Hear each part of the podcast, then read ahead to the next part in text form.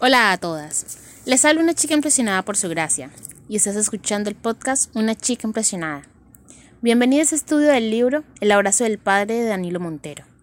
Te invito a que nos acompañes en la reflexión del día de hoy.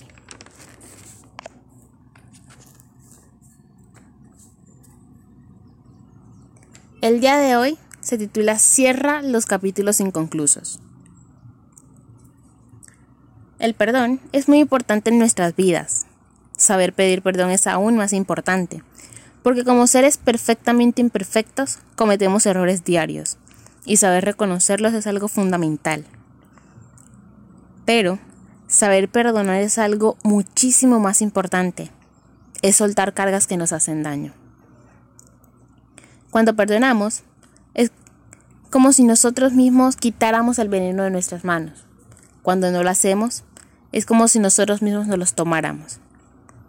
En algún momento de nuestras vidas fuimos marcados por algo que cargamos en el día de hoy. Una frase, una palabra, una acción o cualquier otra cosa que nos haya afectado y que aún tenemos en nuestro corazón. Puede que eso que te haya marcado fuese algo dicho o hecho por alguna persona que fuera cercana, por alguna persona afuera o incluso por ti mismo. Dios tiene algo para ti, pero para poder alcanzar ese algo, debes cerrar capítulos, empezar uno nuevo y alcanzar niveles. Y el primer paso para esto es perdonar y pedir perdón. Y la verdad aquí entre ninguna de las dos es sencilla. Muchas veces no nos gusta admitir que nos equivocamos y en otras tantas nuestro orgullo no nos permite pedir perdón. Muchas veces tendemos a decir, pero ¿por qué le pido perdón o por qué lo tengo que perdonar si él no me ha pedido perdón? ¿Alguna vez lo pensaste, lo dijiste? Bueno, lamento informarte que ese pensamiento debe cambiar. No necesitas perdonar a alguien solo cuando te piden perdón. Te recuerdo que Dios nos perdonó hace muchos años sin que tú y yo le hubiéramos pedido que lo hiciera. Como cristianos e hijos de Él debemos seguir su ejemplo. Además, en esta manera, cerramos capítulos y quitamos venenos y cargas de nuestras vidas. Debemos recordar que en el modelo de oración que Jesús nos dejó, es claro decir perdóname, así como nosotros perdonamos a quienes ofendemos.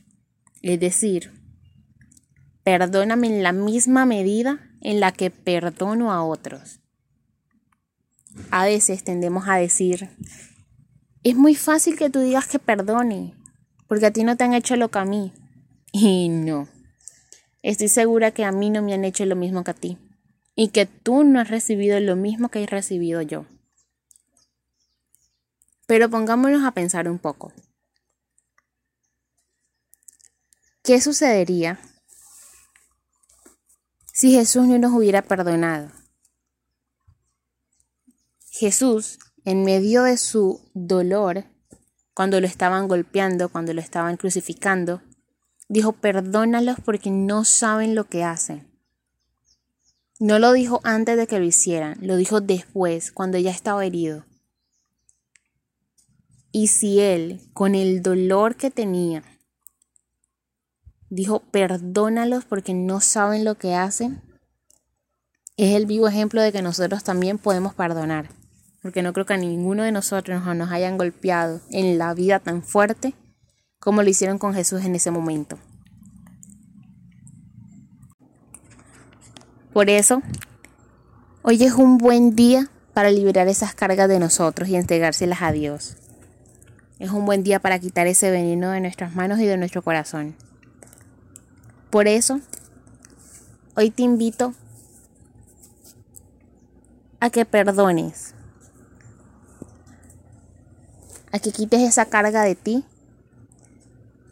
y a que pidas perdón a esas personas que de verdad lo merecen, a esas personas a las que tal vez no les respondimos bien porque estábamos muy ocupados o a esa persona a la que le salimos con groserías porque tal vez no nos habló en el momento adecuado.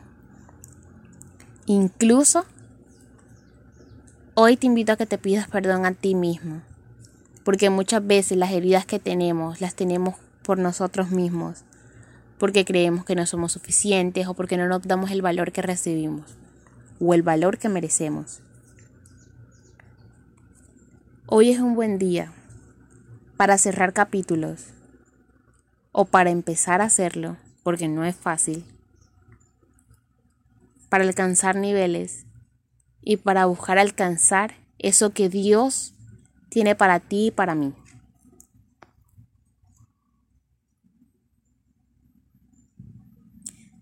Gracias por acompañarnos en este estudio.